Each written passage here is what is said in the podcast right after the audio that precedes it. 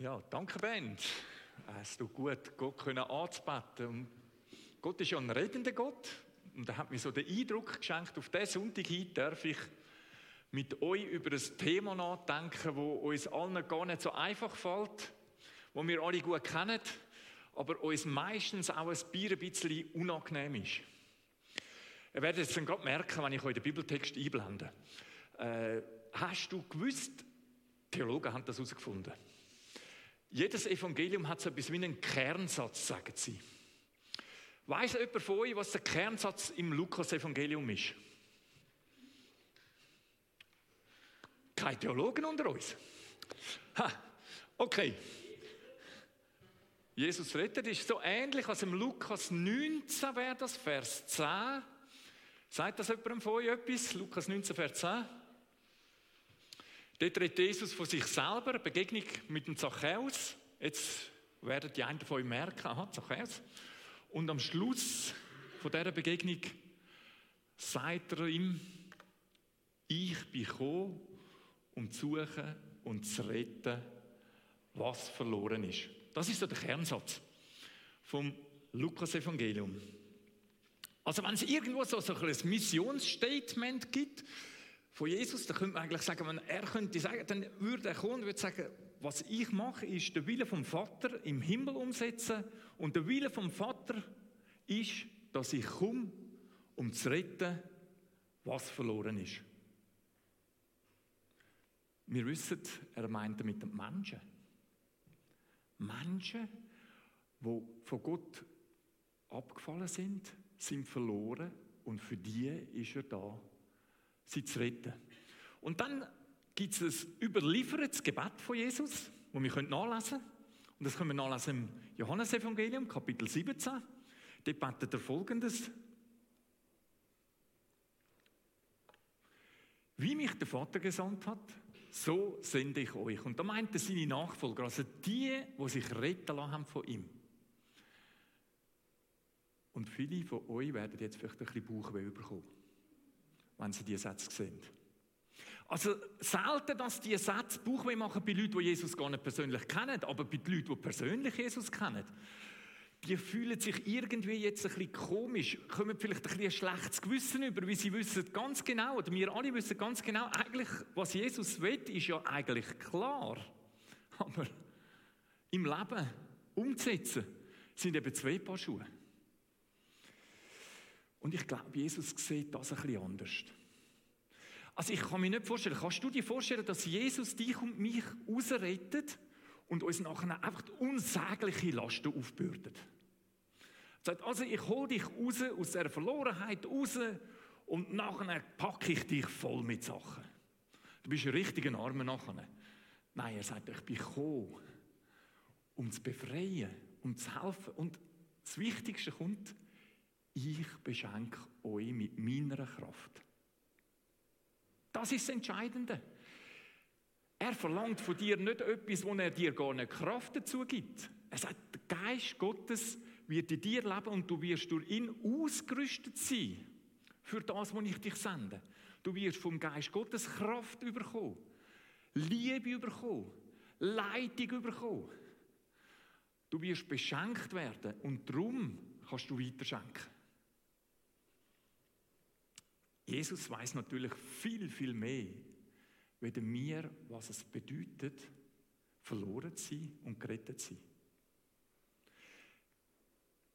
Er weiß natürlich, wie er selber am eigenen Körper miterlebt hat.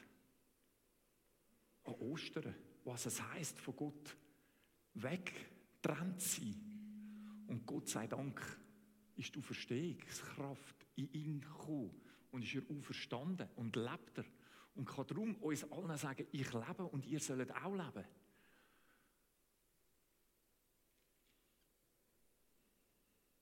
Eine Botschaft, die Leben rettet. Es geht um Leben und Tod. Das ist ihm viel mehr bewusst als uns. Aber wir haben ja das Evangelium. Das Evangelium, das heißt die gute Nachricht. Ich weiß nicht, ob du schon mal jemandem hast eine schlechte Nachricht überbringen im Mittelalter ist es ja so schlechte Nachrichtenüberbringer oder schlechte Nachrichtenüberbringer hat man gar geköpft. Also das sagt mir noch bis heute noch, wenn du als Pastor irgendwo in einer Gruppe musst schlechte Nachrichten überbringen dann wirst du nachher geköpft. Also, wir hoffen es nicht. Ihr seid alles Liebe. Aber ich kann mir auch vorstellen, einer der schwierigsten Berufe oder von der schwierigsten Aufgaben in diesem Beruf als Polizist ist, wenn du musst heim zu Leuten und denen erzählen, dass ein Angehöriger gestorben ist. Oder noch schlimmer, vielleicht, wenn du von einem Unfall erzählen wo ein Kind ums Leben gekommen ist und zu deinen Eltern musst. Hey, aber wir haben keine todbringende Nachricht. Wir haben eine lebensbringende Nachricht. Wir bringen das Evangelium, wir bringen die gute Nachricht.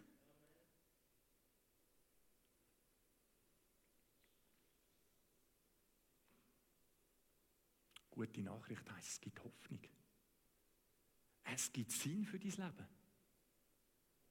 Es gibt einen, der lässt dich nicht im Stich, ganz gleich, was passiert ist und was noch passieren wird.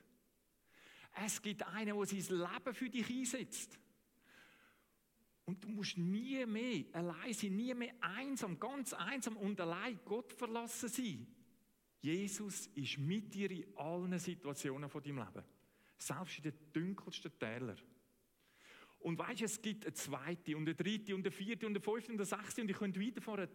Eine hundertste Chance für dein Leben, immer wieder neu anzufangen. Und wir feiern ja heute Abend mal. Das sind immer so Chancen, wo ich wieder zu Jesus zurück wieder neu starten Also, man könnte eigentlich sagen, monatlich. Aber wir haben täglich einen Neustart bei Gott. Das Gut. Unglaublich. Paulus ermutigt die Christen im Rom und sagt, schämt euch doch nicht ab dieser Botschaft. Und er schreibt ihnen, Römer 1,16, zu dieser Botschaft bekenne ich mich. Offen bekenne ich mich dazu, ohne mich zu schämen. Denn es ist eine Kraft Gottes, eine, Dynamis, eine dynamische Kraft, wo jeder, der glaubt, Rettung bringt. Also du und ich, wir dürfen Hoffnungsträger sein in dieser Welt. Dieser Welt, die eigentlich am Tod geweiht ist, dürfen wir Hoffnung bringen. Es gibt Leben. Es gibt vitales Leben. Es gibt dynamisches Leben.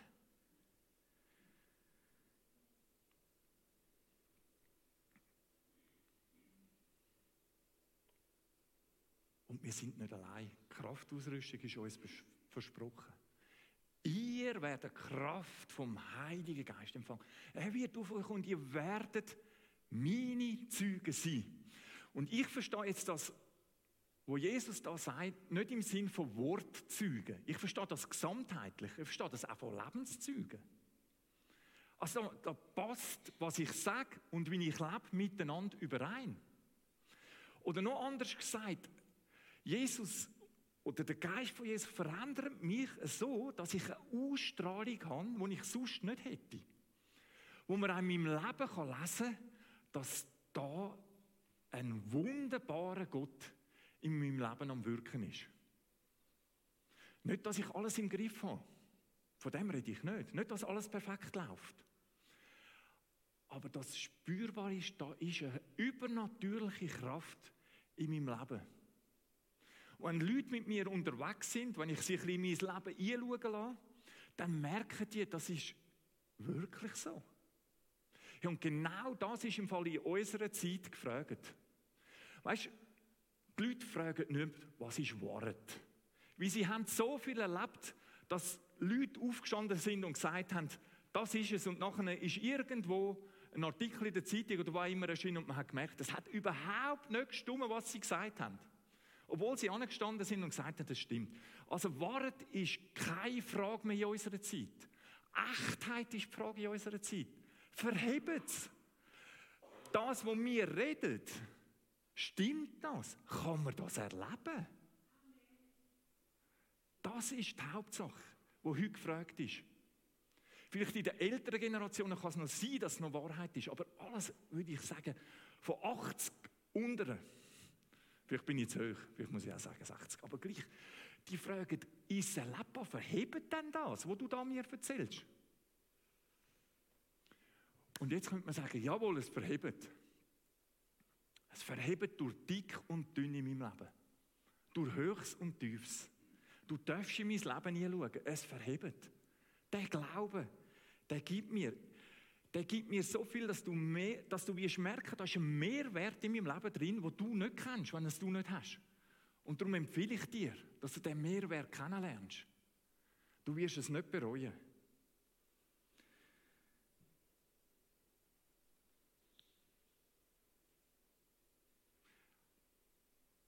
Mir ist bewusst, dass das niemandem von uns leicht fällt. Zeugen sein.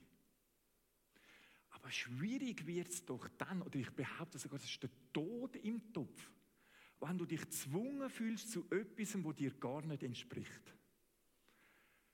Wenn du findest, das muss ich, eine religiöse Pflicht. Ich hoffe, du schaffst es, vielleicht einem Prozess im Verlauf der Zeit, ganz negative Bilder, wo das Wort Evangelisation zum Teil mit sich bringt bei uns, wie von Jesus verändern zu lassen, dass du mit positiven Bildern dein Leben kannst füllen Und wenn du mit positiven Bildern, dann musst du dich nicht schämen. Dann kannst du dich offen dazu stellen. Am Montagmorgen, wenn du arbeiten gehst, wo bist du denn gestern? Ja, ich bin am Frühlingsfest und habe ein Bier voll gekippt. Ja, ich bin am Sonntagmorgen im Gottesdienst. Und das ist mega cool. Hey, weißt du, von was der geredet hat? Dass Jesus rettet.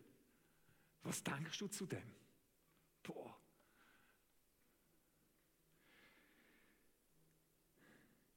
Wie kommen wir an den Punkt, dass wir mutig oder mutiger werden? Ich glaube, es fängt an mit dem, dass wir Jesus anrufen, zu ihm sagen, Herr Jesus, du hast mich gerettet und ich habe dich lieb und ich habe es erlebt, es ist wahr.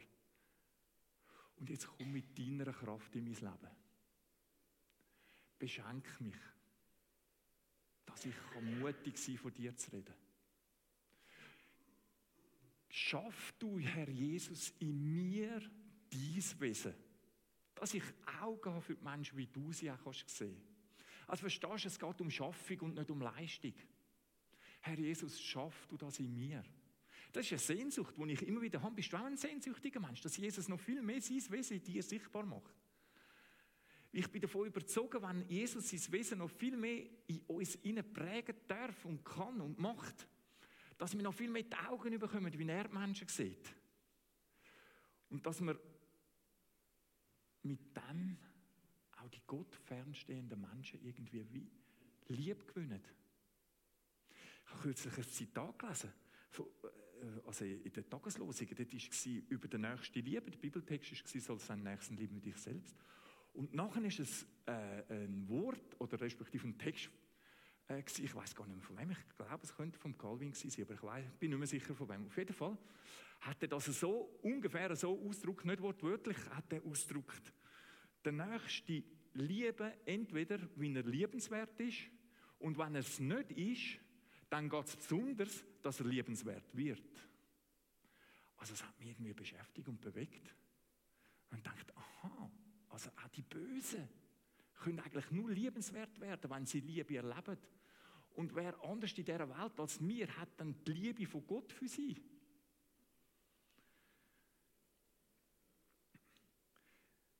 Menschen mit Jesus in Kontakt bringen.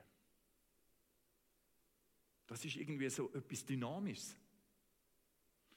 Und durch das Neue Testament durch lesen wir ja an und für sich immer wieder davon. Und dass wir heute da sind, hat ja mit dieser Dynamik zu tun, dass Menschen es weitergegeben haben, die gute Botschaft, die gute Nachricht, sonst wären wir heute Morgen nicht da.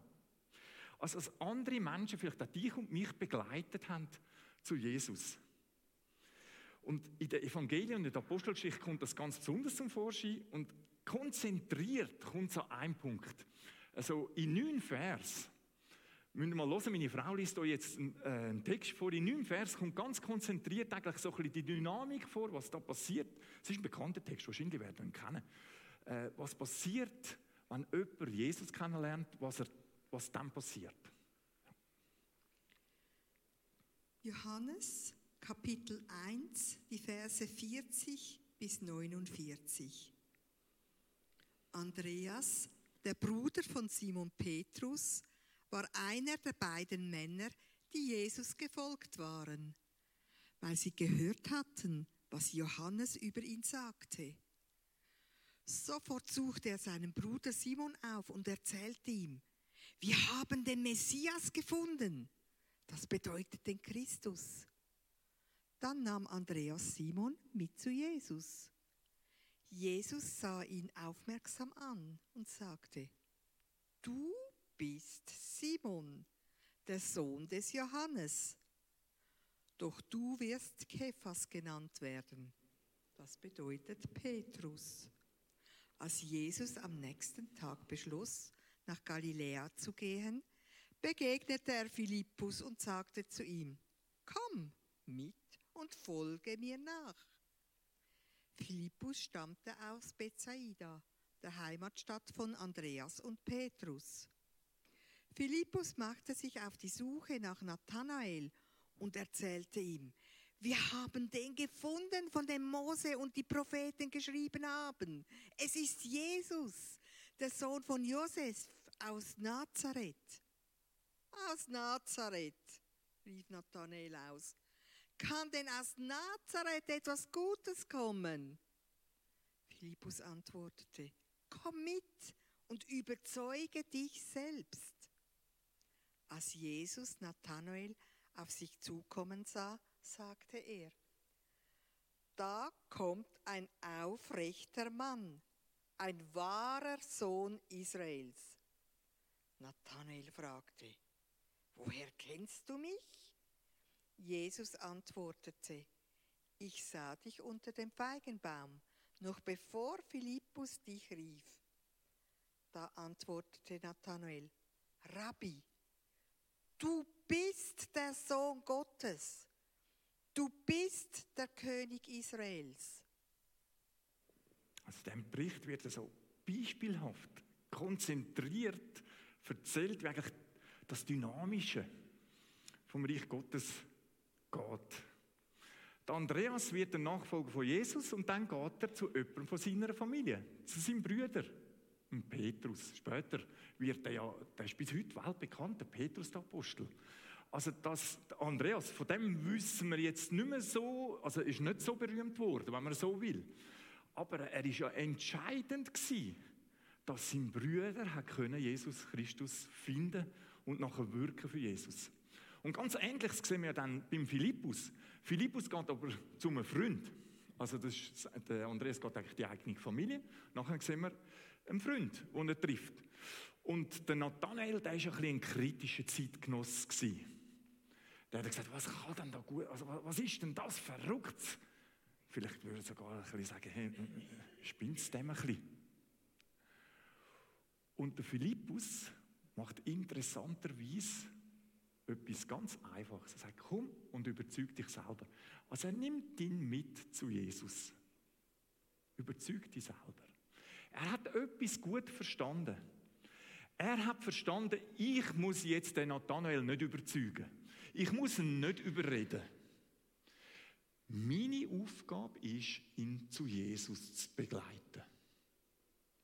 Hey, und da damit hat, sagt er auch für uns etwas ganz, ganz Gutes, oder sagt der Bibeltext etwas ganz, ganz Gutes. Unsere Aufgabe ist, niemand zu überreden. Zu überzeugen, das können wir nicht.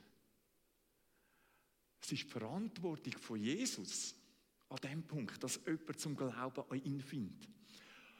Unser Part ist, und man könnte sagen, unsere Aufgabe in unserer Gesellschaft ist, Menschen eine Begegnung mit Jesus zu ermöglichen. Menschen zu Jesus begleiten. Begegnung mit Jesus zu ermöglichen, das ist an und für sich deine und meine Aufgabe. Den Rest müssen wir Jesus überlassen, was er daraus macht.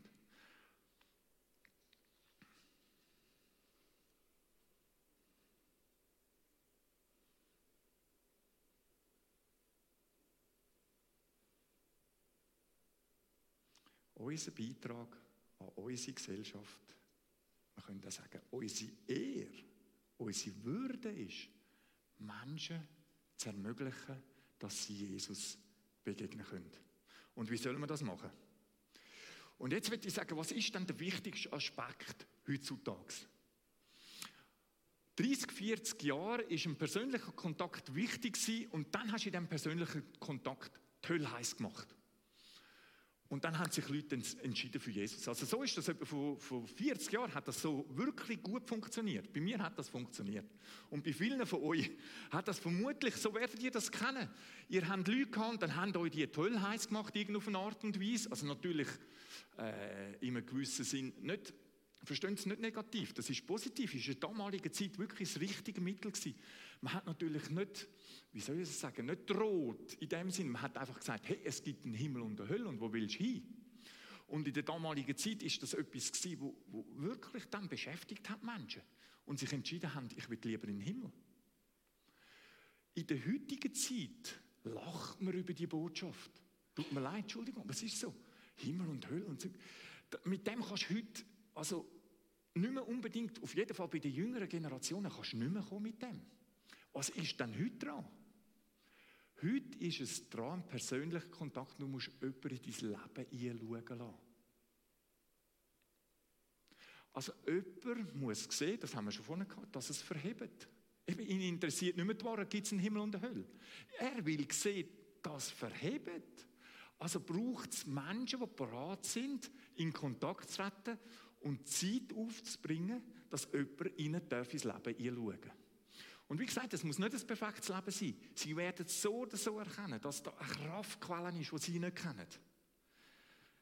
Interesse an jemanden haben und zeigen. Zeit miteinander verbringen. Aufmerksamkeit schenken. Das sind Sachen, die es heute jemandem einfacher macht, Jesus kennenzulernen. Und seien wir doch ehrlich, wenn uns jemand Aufmerksamkeit schenkt, ist das auch wohltuend für uns. Aufmerksamkeit schenken ist eigentlich immer etwas Gutes. Es geht um Echtheit. Ich möchte euch äh, das Resultat von einer Umfrage zeigen. Da sind Christen gefragt worden, was hat es denn bei dir, was ist der ausschlaggebende Punkt gewesen, dass du zum Glauben an Jesus Christus gefunden hast? Und es sind also viele Christen gefragt worden, das ist, ich sage mal, relativ repräsentativ. Und gegen 80 Prozent haben gesagt, durch einen Freund oder Bekannten habe ich zu Jesus gefunden. Verstehst du? Du bist das Wichtigste. Du bist der Schlüssel. Also du und ich sind der Schlüssel. Nicht der Spezialist, nicht der Evangelist, nicht der Pastor, nicht der Fachreferent. Du bist das Entscheidende. Wir können sagen, du bist das Evangelium, das gelesen wird von den Menschen, wenn du sie hineinblicken lässt in dein Leben. Ich, mir scheint, das ist wirklich die bevorzugte Art, wo Gott im Moment in der Schweiz braucht, dass Menschen zu ihm finden. Mit anders denkenden Menschen in Kontakt treten. Das ist manchmal eine rechte Herausforderung. Die haben manchmal ganz andere Werte. Manche denken ganz anders. Also es ist eine Herausforderung, jemanden in sein Leben einblicken zu lassen. Aber fast 80 Prozent sagen, durch einen Freund oder einen Bekannten habe ich zu Jesus gefunden. Schlüsselelement ist der persönliche Kontakt. Hey, und weißt du was? Was ich noch gut finde an dem, ist eigentlich absolut biblisch. Ich kenne so Leute, die sagen, ja, Freundschaftsevangelisation, jetzt kommt er mit dem Thema. nein, nein, das ist nicht so, also haben, haben eigentlich etwas gegen Freundschaftsevangelisation. Aber interessanterweise, wenn wir das Leben von Jesus anschauen, Forscher unter euch, könnt ihr mal ein bisschen forschen. Das Leben von Jesus, wie hat man ihn genannt? Der Fresser und Weissäufer, ja, der ist bei den Leuten im persönlichen Kontakt. Der Freund von den Zöllner und von den Sünder, der ist mit Leuten im Kontakt gewesen, sonst hätten sie ihn nie so genannt. Er ist absolut biblisch. Leute in sein Leben nie schauen zu lassen. Das hat Jesus schon so gemacht und so dürfen wir es auch machen. Dynamik dass Menschen gerettet werden, wie Gott sein Reich ausbreitet, persönlicher Kontakt. Etwas, wo man nicht an Spezialisten delegieren können. Wir alle, wenn wir Jesus aufgenommen haben in unser Leben, werden von ihm beschenkt mit seiner Kraft. Und mit dieser Kraft dürfen wir zu anderen Menschen gehen. Die spüren das, die erleben das. Der Andreas hat seinen Bruder Simon begleitet, der Philippus, sein Freund Nathanael. Und gell, natürlich, das kommt in der Bibel dort so nicht so raus, aber ich glaube, in der heutigen Zeit, das Gebet darf man nicht, nicht unterschätzen. Wir, wir wissen, dass es tobt ja ein Kampf zwischen Finstermacht und Gott, und die wollen natürlich niemand freigeben. Also das heißt, wenn man für Menschen betet, ist das ganz, ganz wichtig, dass man sie auch lösen können, dass sie wirklich ähm, können eine Entscheidung für Jesus treffen Und ich kann mir vielleicht noch vorstellen, dass ein und andere von euch sagt, ja, ich weiß eigentlich gar nicht so recht. Wer? Vielleicht wisst ihr, sitzt da und weißt schon genau, hat dir Gott schon jemand aufs Herz gelegt und du weißt es. Vielleicht hat er heute Morgen jetzt zu dir geredet und du sagst, die Person, das will eigentlich Jesus, dass ich sie in mein Leben einblicken lasse und sie so Jesus kennenlernen kann. Eine andere Möglichkeit ist, die habe ich mal kennengelernt, im Seminar. Das ist eigentlich ganz einfach. Da hat jemand gesagt, komm, schreibe mal Familien auf, Verwandtschaft, schreibe Leute von der Arbeit auf, wem schaffst du zusammen? Also bei mir wäre das zum Beispiel der Dani. Vermute jetzt, dass Jesus mir nicht würde sagen, du solltest den Dani retten. dann hast du Nachbarn, haben wir alle meistens auch. Und dann Freizeit, darf man nicht unterschätzen. Weil ich glaube, Gott liebt es noch dort, wo wir auch Spass haben. Also mir ist jetzt bis jetzt geschenkt worden, Fußball zu spielen und dort habe ich immer wieder ganz gute Kontakte.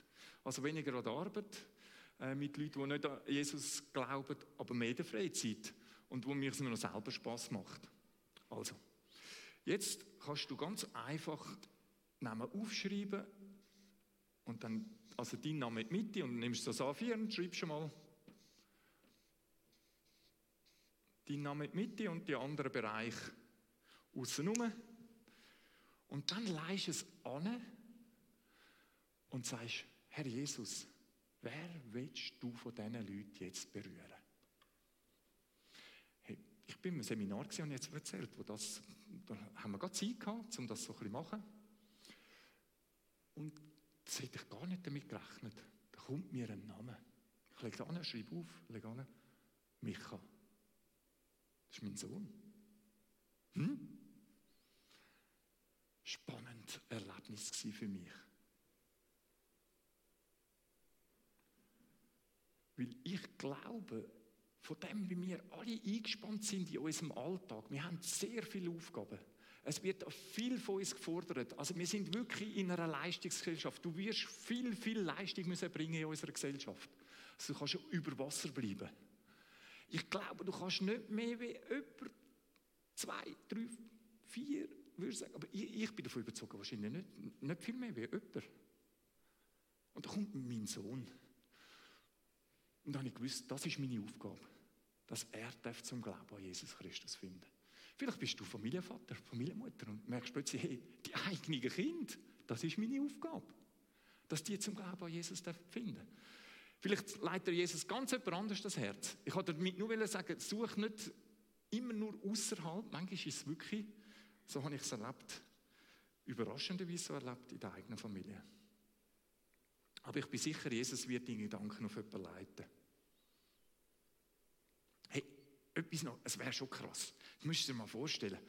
Wir würden das jetzt alle machen und dann würde Gott das jemand aufs Herz legen und wir würden sagen, in 15 Jahren glaubt oder ist es so, dass die Person, wo mir heute Gott aufs Herz legt, in 15 Jahren wird sie zum Glauben an Jesus kommen. Und ich kann mir jetzt vorstellen, dass die haben gesagt, was, 15 Jahre?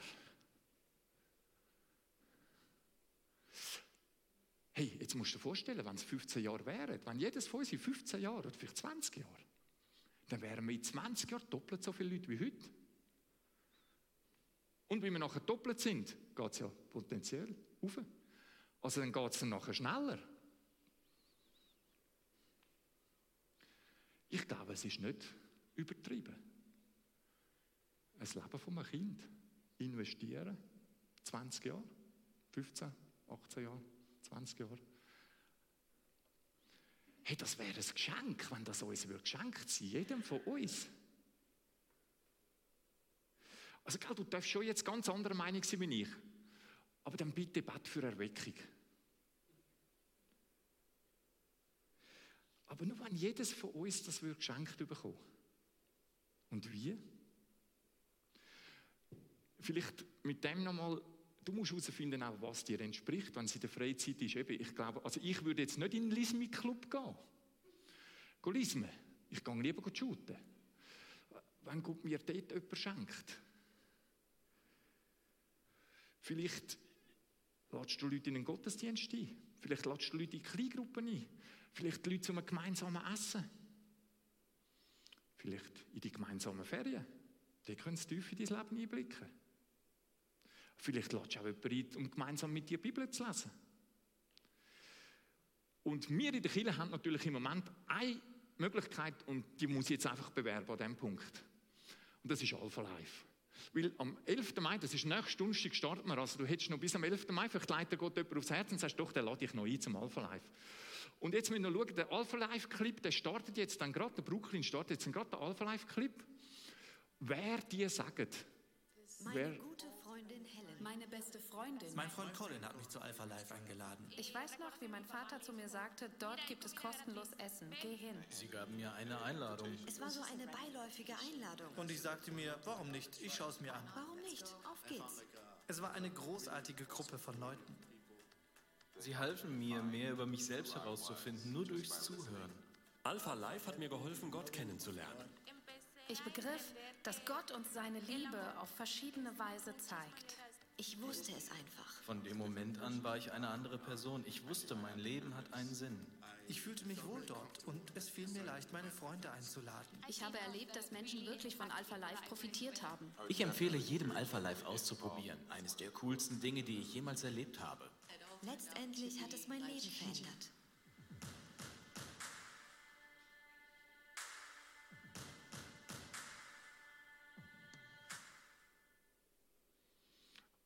Ist einfach eines der Werkzeuge. Vielleicht passt es für dich und für jemanden, den du einladen kannst. 11. Mai Schnupperabend, 25. Mai starten wir nachher.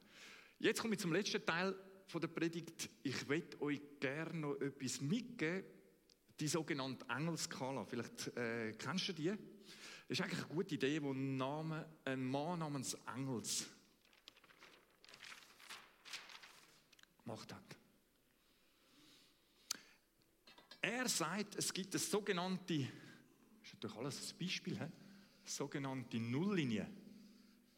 Und mit dieser Nulllinie meint er, das ist der Punkt, wo ein Mensch sich entscheidet, Jesus Christus nachzufolgen. Wo er als Gebet betet und sagt, Jesus, von jetzt an darfst du der König von meinem Leben sein. Nicht der Charles, sondern du.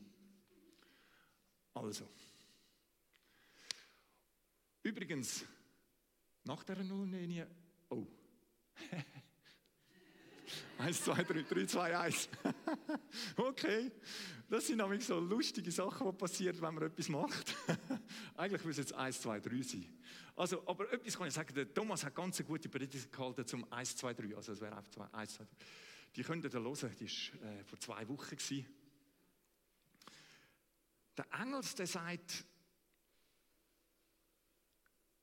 bis jemand zum Glauben findet, braucht es ungefähr, macht einfach so ein Ding, sagt minus 8. Und da bei minus 8 sagt er, tut er über die Atheisten einstufen. Und von da bis da ist ein langer, langer Weg und braucht Durchhaltevermögen und braucht viel, viel Schnuff. Jahre, Jahrzehnte, bis jemand da hinkommt und das Gebet betet. Die Atheisten treffen auf einen Christ. Und das Erste, was bei ihnen passiert, sie gehen nicht über die Nulllinie. Das Erste, was bei ihnen passiert, ist vielleicht der Punkt, aha, es gibt vielleicht eine übernatürliche Macht. Da kommen sie vielleicht auf minus 7, minus 6. Und der nächste Schritt ist dann vielleicht nachdem, dass glaubt, es gibt irgendwo eine übernatürliche Macht in dem Universum inne, dass vielleicht zum Punkt kommen und sagen, ah, das könnte noch jemand sein, wo ich Kon- Kontakt aufnehmen kann. Da kommen wir vielleicht zum Bereich von minus 5, minus 4. Und dann kommen die ersten Kontaktversuche. Und dann kommt, worauf wir angewiesen sind, dass Gottes Geist wirkt und sie im Kontakt wirklich erleben.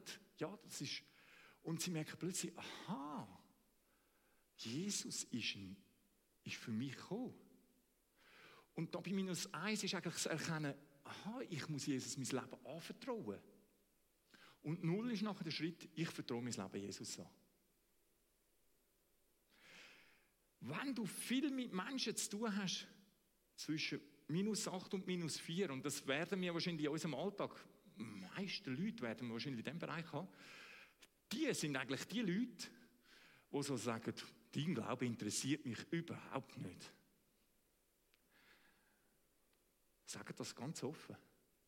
Aber wenn sie nachher da drüber kommen, werden sie sagen, zum Glück hat es Christen gegeben, die sich investiert haben in mein Leben.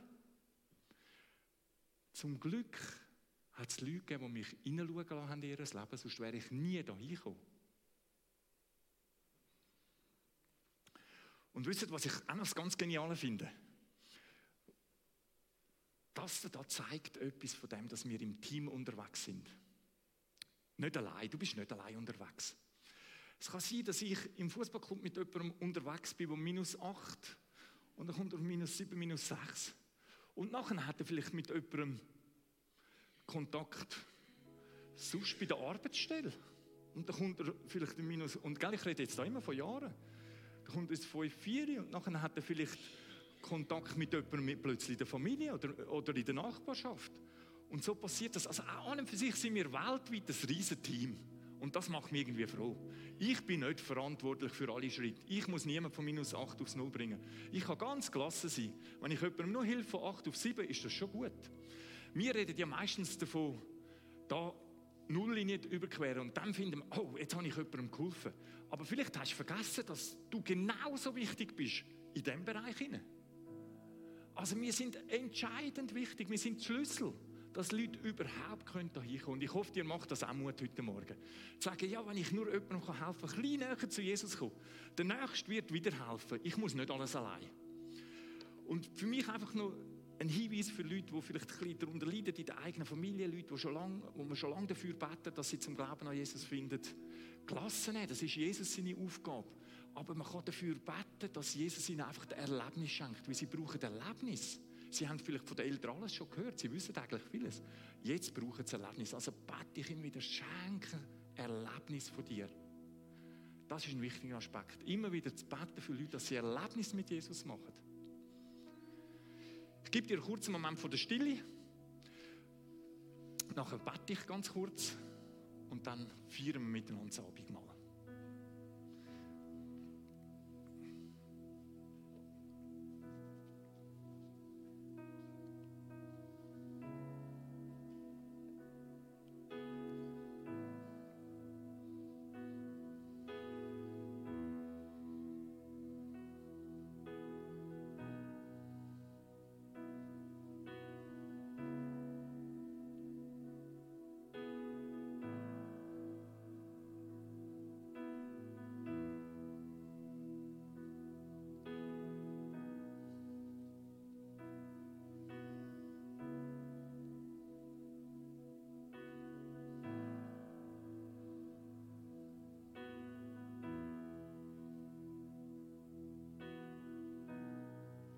Jesus, du hast dein Leben für uns gegeben und dir ist es wichtiger gewesen, qualvoll zu sterben, als die Ewigkeit ohne uns zu verbringen.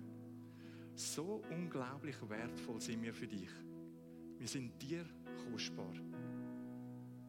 Und jedes von uns kennst du ganz persönlich. Und so wollen wir dir heute Morgen einfach dafür danken, dass du für uns gestorben und auferstanden bist. Und uns Menschen geschenkt hast, die uns von dem erzählt haben.